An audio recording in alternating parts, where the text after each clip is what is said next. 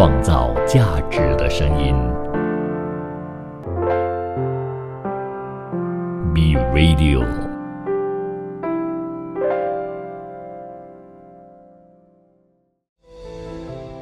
听他们的故事，带你回到那个时光。欢迎收听名人殿堂。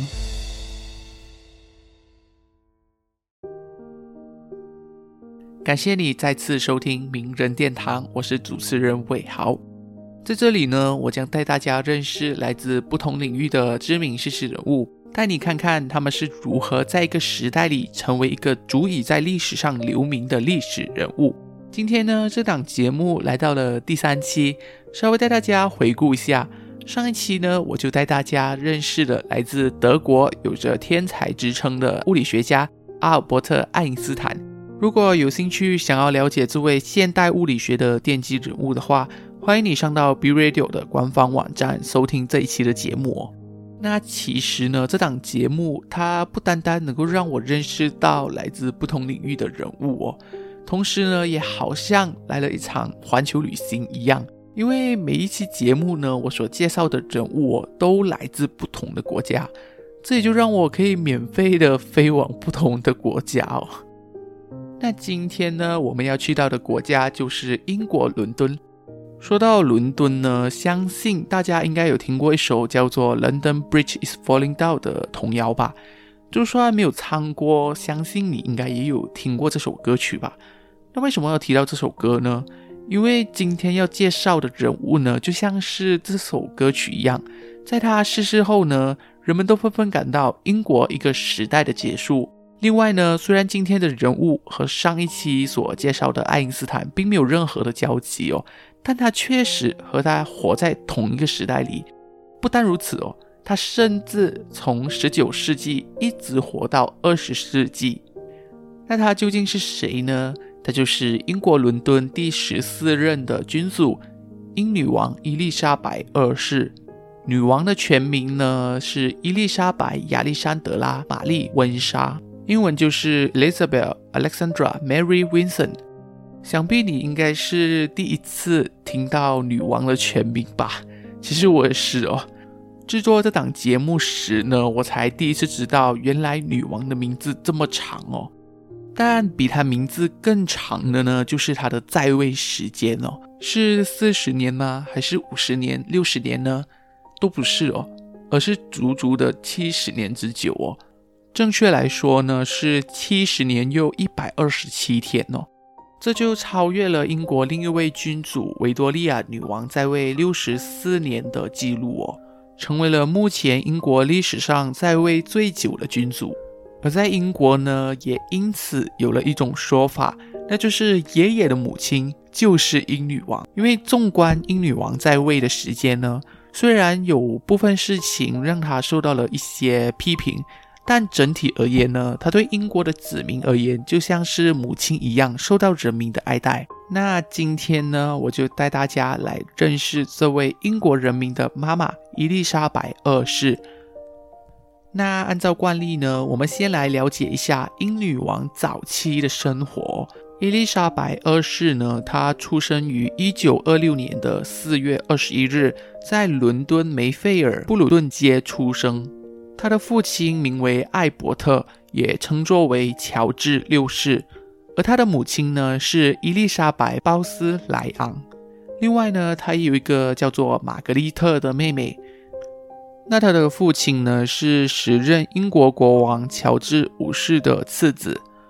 这里呢要跟大家稍微解释一下英国王室的继承顺序哦。英国王室的继承顺序呢，是依据子属血亲来决定的。打个比方，如果今天你的爷爷去世了，那么这个王位呢，就是由爷爷的长子来继承。而当时候呢，艾伯特是国王的次子，在继承权上呢，他就排在了第二顺位。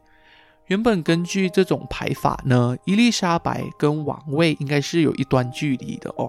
然而呢，一件出乎意料的事情就发生了。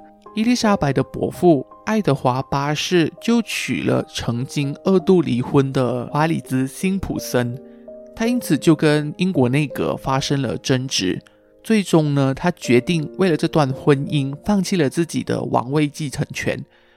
而由于爱德华八世呢，当时候并没有孩子哦，所以伊丽莎白的父亲呢，就因此被临危受命，成为了英国的国王。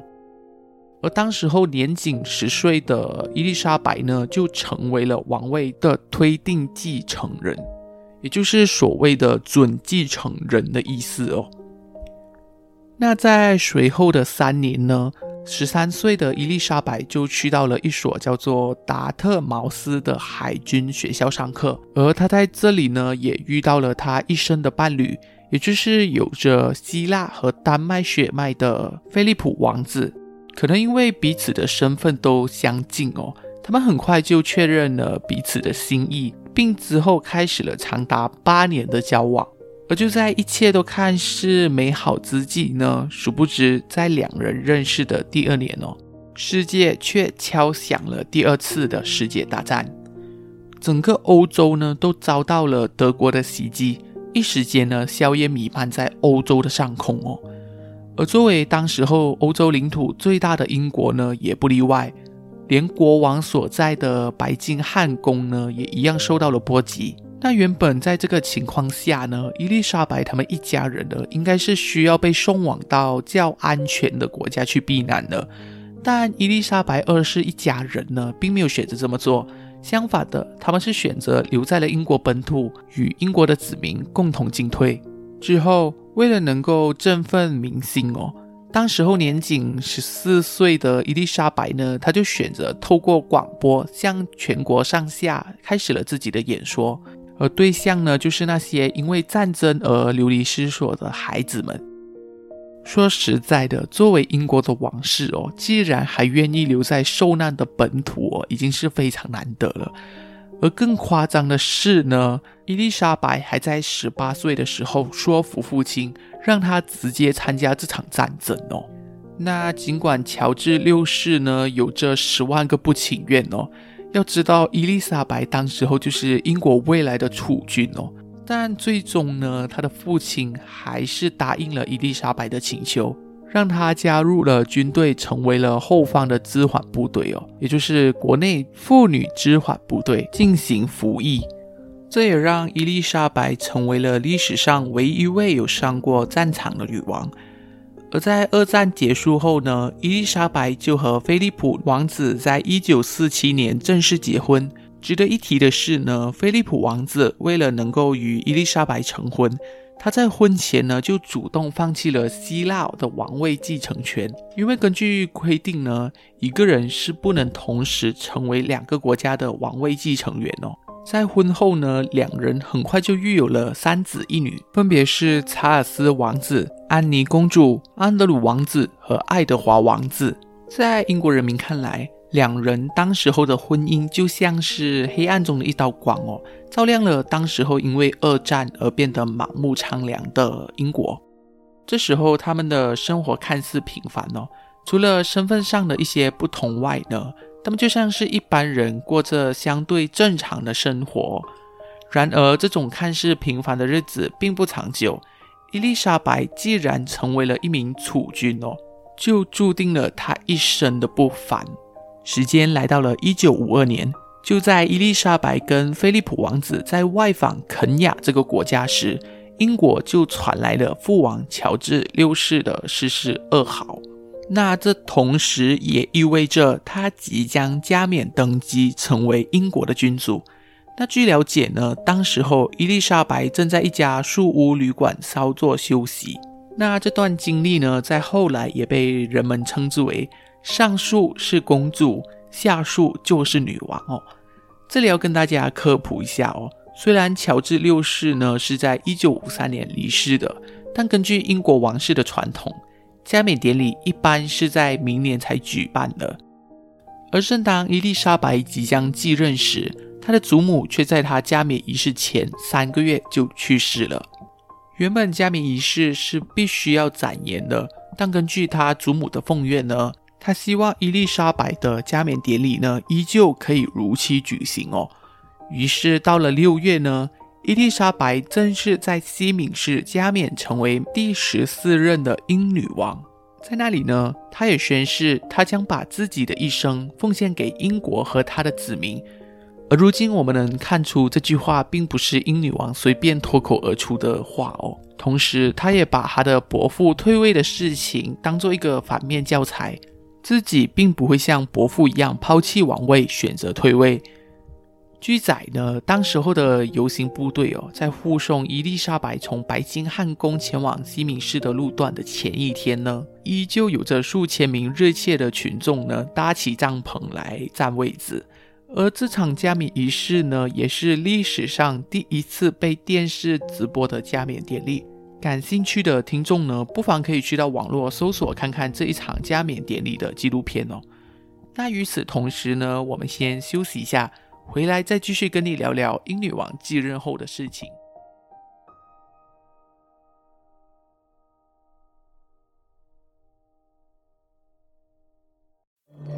创造价值的声音，B Radio。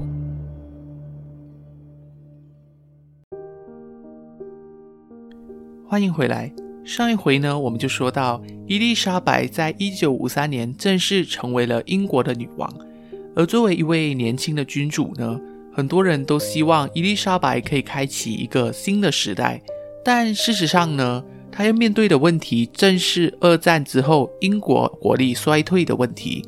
而首当其冲要解决的事情，就是要调节英国和其他殖民地之间的关系。这里要科普一下哦，英国与殖民的事情呢，源自于十六世纪末的大航海时代。当时候，英国为了加强自己的国力呢，就派遣了航海家和探险家探索新大陆的国家。而随着时间的推磨呢，英国开始在各个不同的地区建立起了殖民地，例如印度、加拿大、澳大利亚、香港等等。当然还有许许多多，这数量呢多到还在后来呢被人们称之为日不落帝国。那什么是日不落帝国呢？简单来说呢，就是在任何时间都有英国的领土处于白昼。那总而言之呢，英国就靠着军事、经济和政治的优势来控制这些地区，像是征收税务、颁布法令等等。而透过这些方式呢，从这些国家取得经济资源，逐渐就壮大了自己的国家。后来呢，也被称之为大英帝国。而随着英国的国力在二战之后衰退哦，这让大英帝国呢逐渐陷入了解体的困境。为此呢，英女王为了巩固英国与前领土之间的关系，而不断的周游各地。那问题就来了，对于之前的殖民地哦，女王是抱着怎么样的看法呢？嗯，这么说好了，女王呢主要是强调和提倡国家之间的友好合作关系。你可以把她的各种外访呢，都是为了加强国家之间的外交关系。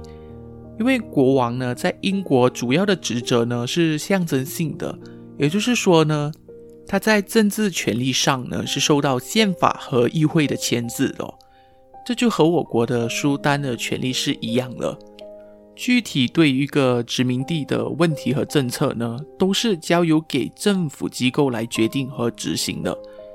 至于这时候的英国和一些殖民地的关系呢，就变得比较特殊哦。就好比印度好了，印度呢是英国最重要的殖民地之一哦。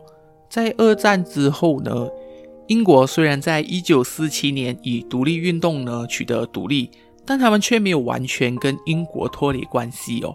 英国的君主呢依旧是印度的元首，而印度也拥有了自己的国家的行政权。这也就是英女王所推崇的想法哦，那就是对去殖民化呢带着开放的态度。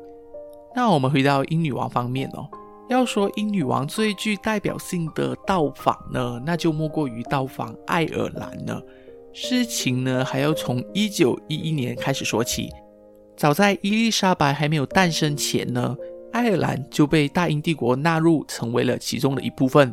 那当时候的爱尔兰呢，就为了独立发起了一场起义，不少的爱尔兰领导呢，在那场起义中被处死哦。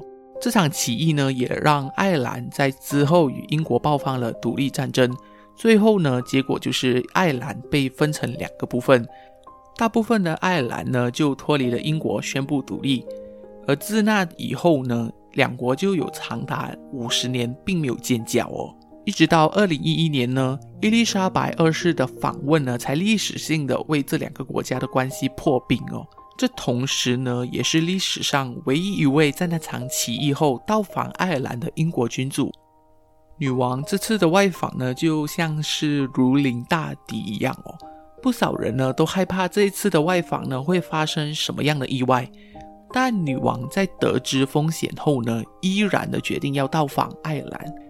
虽然途中呢有发生不少的抗议事件哦，但整体而言呢，这还算是顺利的，也让这两个国家之间的关系呢得到了些许的缓解。那相信这时候呢，你可能会想问：难道作为英国的君主，女王的职责就单单只是作为一个象征式的，像是吉祥物这样的一个存在吗？嗯，并不是哦。首先，关于立法呢。英女王虽然一般上是不会直接参与立法过程的，但所有的法律呢都必须要得到他的正式批准才可以发布的。此外呢，根据英国的宪法，英国每一任的首相呢都必须要得到英国女王的委任状呢才能够上任的。像是组建内阁或是解散国会呢，都是需要女王的批准才可以进行的。值得一提的是呢。英女王在过去七十年上任期间，就委任了超过十五名不同的首相。最初委任的是生于一八七四年的温斯顿·丘吉尔，而最后委任的则是一九七五年出生的特拉斯。两人之间就横跨了一个世纪之久哦。此外呢，在军事方面，女王呢是英国海陆空三军最高司令哦。同时呢，她也是唯一一个能够宣布英国处于战争又或者是和平状态的人哦。那大家可以放心哦，一般上呢，女王是不能平平无故的就向他国宣战的。这些军事的决策呢，通常是需要透过政府和军方的建议才能够提出的。而女王呢，则是成为那个最后做出决策的人。除了政治和军事以外，女王她最最最重要的职责呢，就是守护英国的王室，小到王室的尊严和大到英国王室的存亡哦。英国的王室呢，可以说是欧洲最著名的王室之一，同时呢，也是少数至今都还保留下来的历史传统。而英女王在成为储君时呢，就已经接受了王室继承人的培训，这让她非常了解身为一个王室的成员呢。应该需要做些什么事情？再加上呢，他在英国民众的眼中行为举止都非常好，性格也是相对的比较谨慎，这让他在民众的心中呢有着非常好的形象。不过尽管如此呢，据资料显示，英国的王室的支持率呢，在一九九零年达到了新低，这主要呢是因为两件事情所导致的。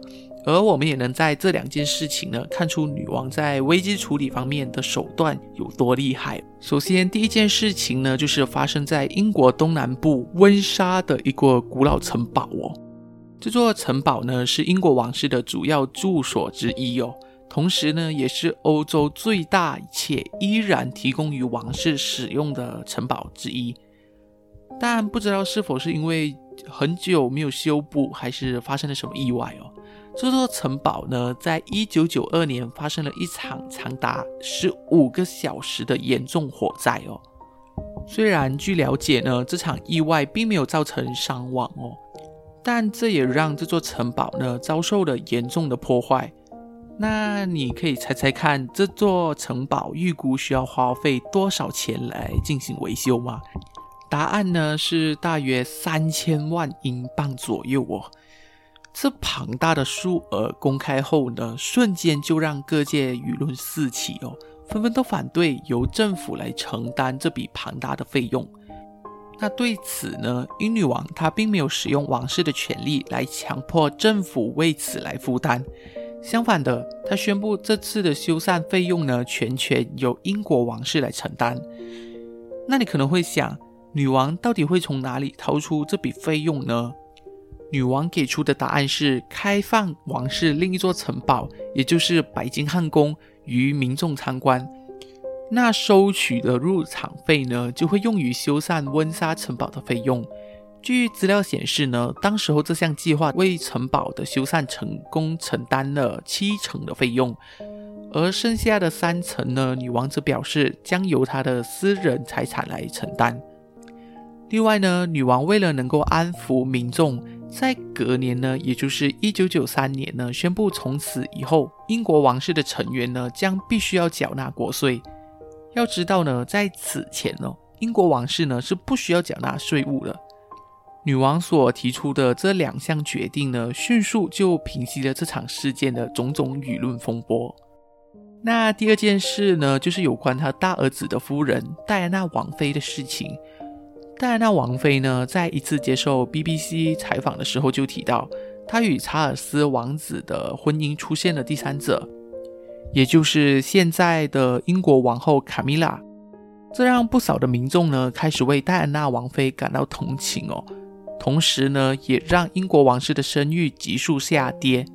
虽然英女王的建议下呢，两人很快就在1997年办妥了离婚手续，但这场危机呢并为此而告一段落哦。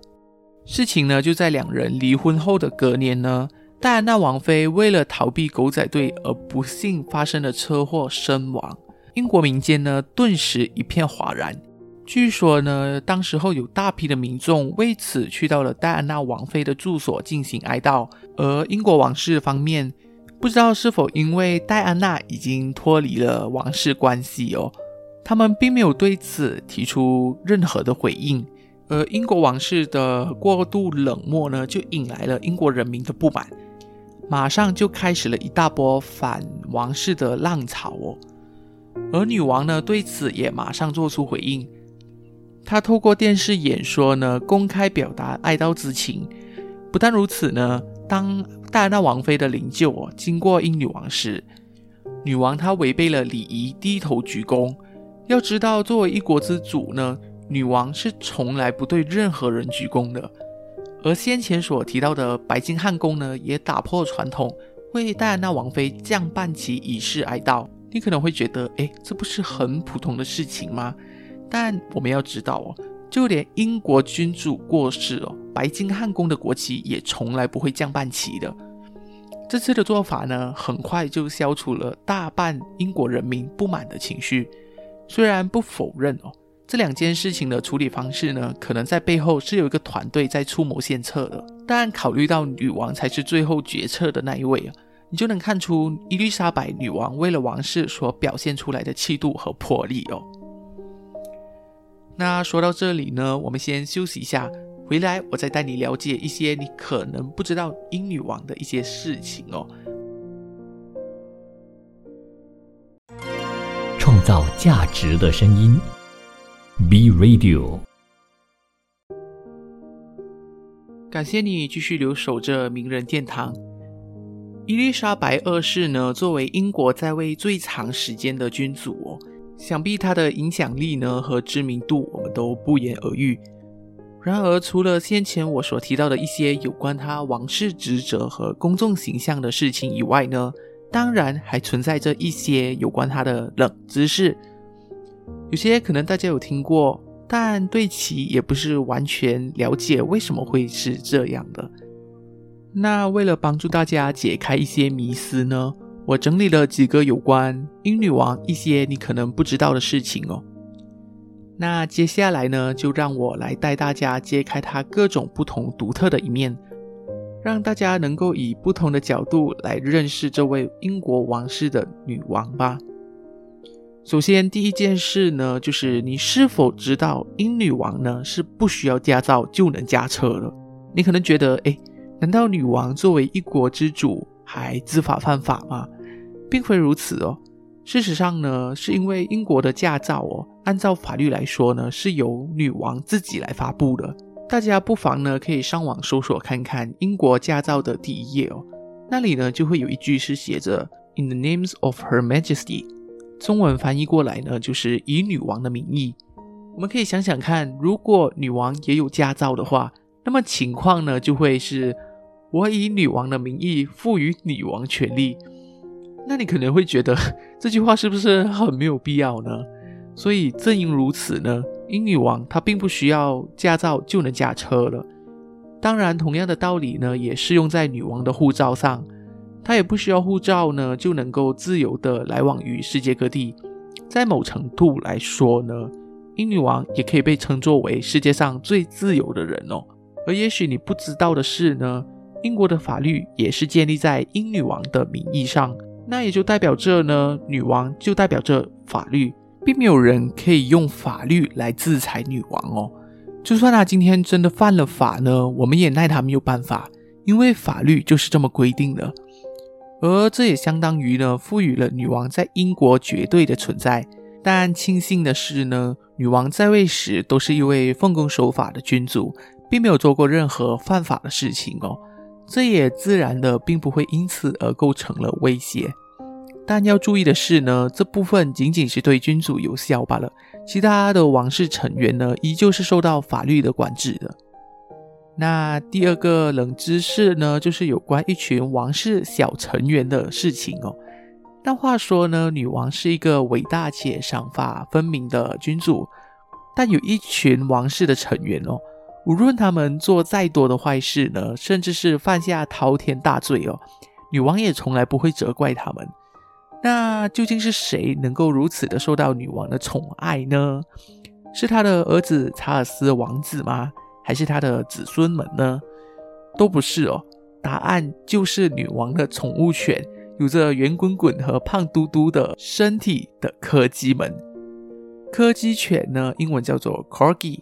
是一种小型的宠物犬哦，它的短腿跟长长的身体呢，是它们的标志性之一。至于在性格方面呢，柯基犬是属于比较活泼和友好的，通常呢是一种非常喜欢和他人相处的狗狗。借此呢，也能看出柯基犬呢是非常适合当做宠物来饲养的。那问题就来了，女王到底有多爱它们呢？据了解哦。女王一生中呢，她就只是养过柯基罢了，而且前前后后呢是养了三十只这么多。话说，这世界上有着许多不同品种的狗狗，每一种都有着独特的外貌和象征。那如果说女王想要将其作为一种象征的话呢，大有着更多的选择。例如像是象征力量的话呢，女王就可以选择德国的牧羊犬。据了解，女王之所以她会选择柯基作为她的宠物呢，还得从她小时候说起。女王在七岁的时候呢，就去过朋友的家。他在见到柯基狗过后呢，就对其一见钟情哦。随后呢，他回到家就开始苦苦央求他的父亲乔治六世哦。而在女王的攻势下呢，父亲就很快的把第一只柯基带回了家里。并将其取名为 Doggy，女王跟柯基的缘分呢就此拉开了序幕。当时候 Doggy 呢可以说是家庭宠物哦。后来在女王十八岁的生日哦，她就收到了第一只属于她的柯基犬，名为 Susan 苏珊。当年呢就是苏珊陪伴着女王走过最艰苦的日子哦，也就是她刚上任的时候，可以说呢苏珊就是她最忠诚的大臣哦。值得一提的是呢，女王后来前后那三十只的柯基犬呢，有大部分都是属于苏珊的后代哦。而一直到女王的母亲，也就是王太后离世后呢，女王就开始意识到自己有一天也会离开这个世界，她将无法继续陪伴在狗狗的身边。所以到了二零一八年，女王最后的两只柯基犬 Whisper 和 Willow 相继离世后呢，女王就决定不再留下幼犬。我想，如果从相识的日子来看呢，伊丽莎白女王哦，跟柯基的感情甚至比菲利普亲王来得更加长久哦。好了，那到了第三个冷知识呢，你是否知道女王的生日有两个吗？应该说不只是女王哦，英国的君主呢，长久以来都会庆祝两次的生日哦。英国王室呢，之所以会庆祝两次的生日呢，主要是跟天气有关哦。话说，早在三百多年前的一七三八年呢，英国的第二任君主乔治二世的生日，他就落在了十一月。而由于英国它并不像马来西亚一样四季如夏哦，而是有着春夏秋冬的关系。英国的十一月呢是已经进入冬季的。那这种阴冷又潮湿的季节呢，被认为是不适合来庆祝庆生和游行活动的好日子哦。再加上以前呢，并不像现在有那种暖暖包哦，是可以随身携带的。所以为了能够让游行顺利举行呢，乔治二世他就决定了把生日改去了风光明媚的六月。同时呢，他也把庆祝生日的这一天呢，结合王家阅兵典礼一起举行，作为官方的生日。所谓的阅兵仪式呢，简单来说呢，就是军队会透过游行哦，来展示国家的权力和权威。一般在国家重要的日子呢，都会有这种仪式，而君主的官方生日呢，也不例外。那这项传统呢，就一直流传至今。同时，据了解呢，女王的实际生日是在四月二十一日。这一天呢，女王通常会以一个比较私人的方式来庆祝哦。例如去一个远离公众的视线呢，以一个安静的方式来庆祝自己的生日。而到了六月的官方生日呢，就会相对的隆重许多。除了会有之前所提到的阅兵仪式以外，一般上呢也会举行像是赛马活动啊、花车游行、演唱会等等来为这一天助兴。而当然呢，这也不是固定的哦，不同的时候呢，女王会有不同的庆祝方式。例如，在二零二零年的时候，女王就考虑到疫情的严重哦，所以她就把所有的庆祝仪式呢都简化。这同时呢，也是她在位六十八年以来第一次提出的这种要求哦。到了后来，菲利普亲王离世后呢，女王更是将这个生日活动加倍简化。那最后呢，相信这也是一个大家比较知道的冷知识哦。也就是女王的统一颜色的衣服打扮。那相信有稍微看过英女王的听众呢，应该有看过英女王那充满时尚感的穿搭吧？那就算没看过的也没关系哦。我这里稍微解释一下，一般呢，女王都会全身上下都穿搭统一颜色的服装来出席活动哦。而随着女王的年纪越来越大呢，大家可以发现，女王对于大胆色彩的服装哦更加偏爱。这让女王在后来呢，也被称之为 Rainbow Queen 彩虹女王哦。那对此呢，女王曾表示，她这么做的原因呢，主要是考虑到她在活动上的辨识度哦。因为一般上呢，女王出席的活动都会有非常非常多的人，而她这种显眼的打扮呢，能够确保她在人群中哦，大家都可以看到她，让群众呢很快就能识别出来女王在哪里哦。那有趣的是呢。女王在下雨的时候所使用的雨伞也是透明色的，真的是为群众想到非常周到哦。当然，同时间呢，这也展现出女王对于王室的形象是有多么的重视哦。这里呢，就跟大家分享了四个有关英女王的冷知识哦。最后一个呢，是一个叫做伦敦桥的一系列行动。但是呢，在谈论这第五个冷知识之前呢，我们先休息一下，回来再跟你继续聊聊这个伦敦桥的行动都包含了什么事情。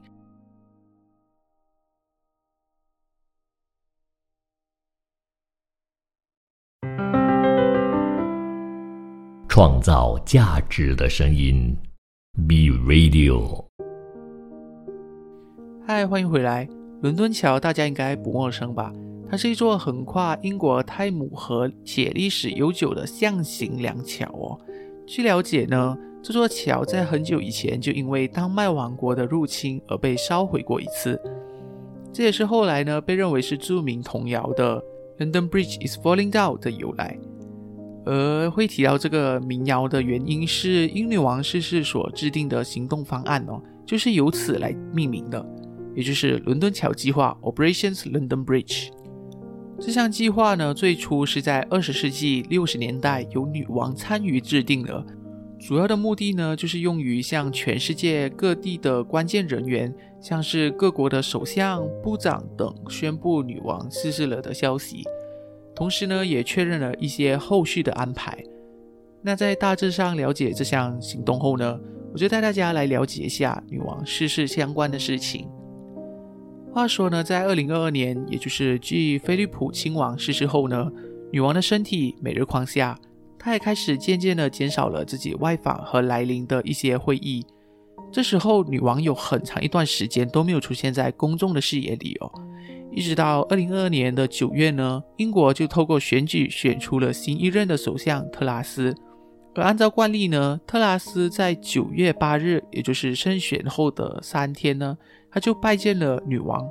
而这时候终于露面的女王呢，相比之前就消瘦了不少，而且也有不少人都注意到女王的手臂开始出现了大片的淤青。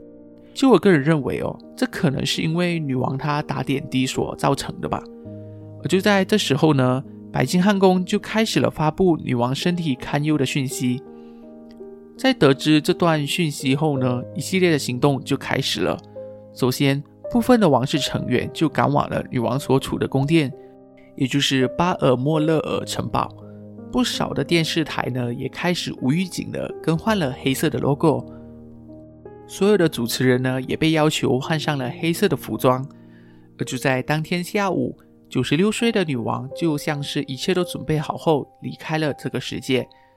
一切看似美好的举动呢，都归功于伦敦桥这个计划。这不仅是由国家各大部门联手计划的，同时也是女王亲自要求制定的一项计划。或许她的目的就是为了尽可能的保住王室的尊严吧。回到女王逝世的当天，就在女王离世后的消息传出后，英国的政府正式开启了这项名为“伦敦桥”的计划。首先呢。女王的私人秘书就透过专设的无线电讯，把女王逝世的消息传给了英国首相。之后呢，世界各地的政府呢也会陆陆续续的收到女王驾崩的消息。接着呢，就轮到英国国家通讯社以及全球的媒体组织接收到这个消息哦。当天各家媒体在收到这个消息后呢，必须要中断当天所有的安排的节目。并且播放着已经准备好为期十一天有关吊唁女王的纪录片。另外呢，所谓一家不能无主哦，更何况是一个国家呢？王室呢就在宣布女王驾崩后的同一时间，马上宣布女王的长子，也就是亲王查尔斯依法成为了英国下一任的国王。接下来的女王的灵柩就会从苏格兰的巴尔莫勒尔城堡转移到。林圣吉尔斯大教堂开放给民众吊唁女王二十四小时。你可能会觉得，为什么女王会在巴尔莫勒尔城堡吊唁，而不是第一时间回到英国的本土内呢？这方面我们无从得知哦。但网络上呢，就有人猜测说，女王这么做的原因是为了团结苏格兰跟英国之间的关系，因为苏格兰呢，在明年就会举行独立公投哦。或许女王希望可以尽最后的力量，也就是以自己的遗体来绑定两国之间的关系吧。但值得一提的是呢，在伦敦桥的行动里面哦，确实是有一项是用于安排女王在苏格兰逝世后安排后续的计划。这项计划的名字呢叫做“独角兽行动 ”（Operations Unicorn）。从这种细节哦，我们不得不承认呢，女王真的是心思稠密哦。接着，经过二十四小时后呢，女王的灵柩就会返回到伦敦，进行为期六天的吊唁行动。在前前后后加在一起，经过九天后呢，国葬就会在英国的西敏寺，也就是威斯敏斯特大教堂举行。这个教堂呢，一直都是英国君主安葬、加冕登基的地点哦。也就是说呢，这个教堂至少有超过一千年的历史了哦。而被安葬在这里呢，被视为是一种荣耀。那据载呢，安葬在这里的并不只是只有王族而已，其中呢也包括了一些王国的贵族、将军、科学家等等。那我们回到女王的葬礼上哦，这次的葬礼呢，被认为是英国有史以来规模最大的国葬哦。据了解呢，当时候有超过五百名外国的使节。也就是各国的政要呢到场出席，而期间呢，伦敦都会有一万名警察巡逻，而保安呢也全是国家军队级的人员负责哦。甚至呢还出动了直升机、无人机、潜艇等在伦敦范围内巡逻，为的就是在当天能够万无一失哦。接着时间到了早上十一点左右，女王的国葬仪式正式开始。首先呢，教堂的高音钟呢就会在每分钟敲响一次。那每一次的敲响呢，所代表着的就是女王走过的每一年。女王今年逝世已经有九十六岁了，那么这个钟呢就会敲九十六次，也就是九十六分钟。在这之后呢，教堂就会开始演奏不同的古典乐，像是知名的幻想曲四部、第五交响曲、天堂乐等等。接下来，教堂的院长呢就会开始宣读经文。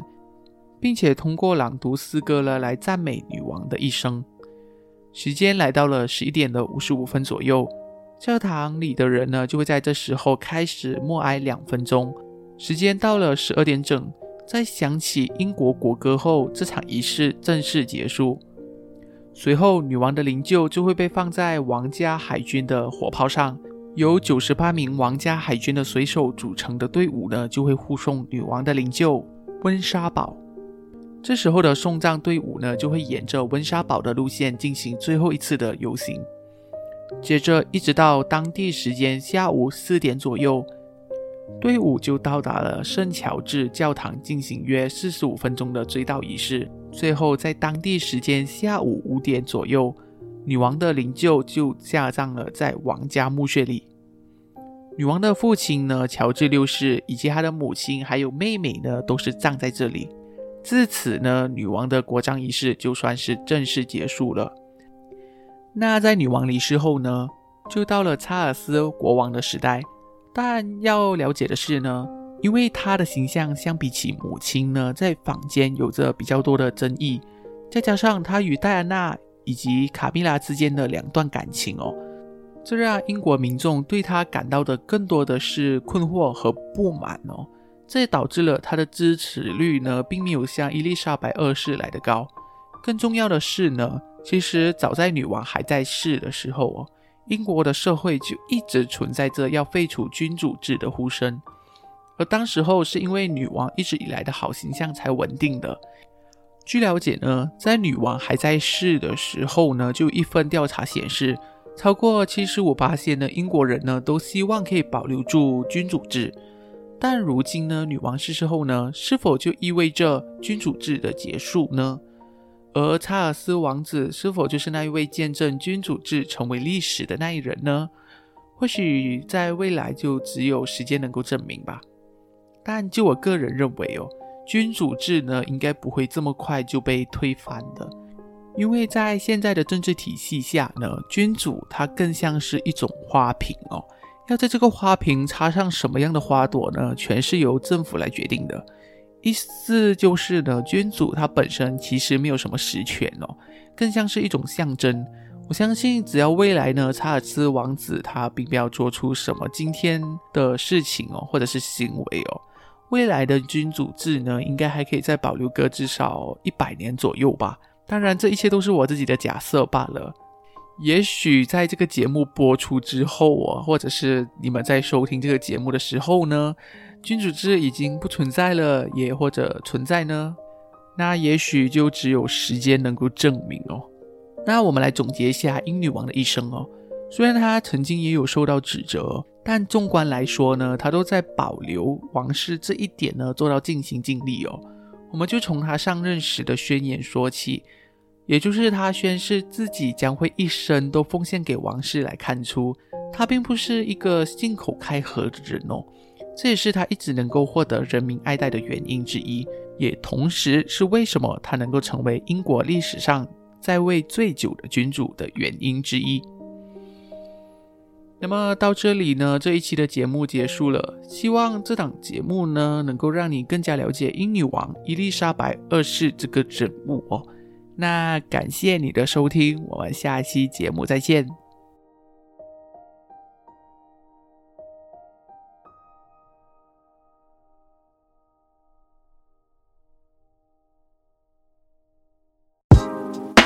创造价值的声音，B B B Radio。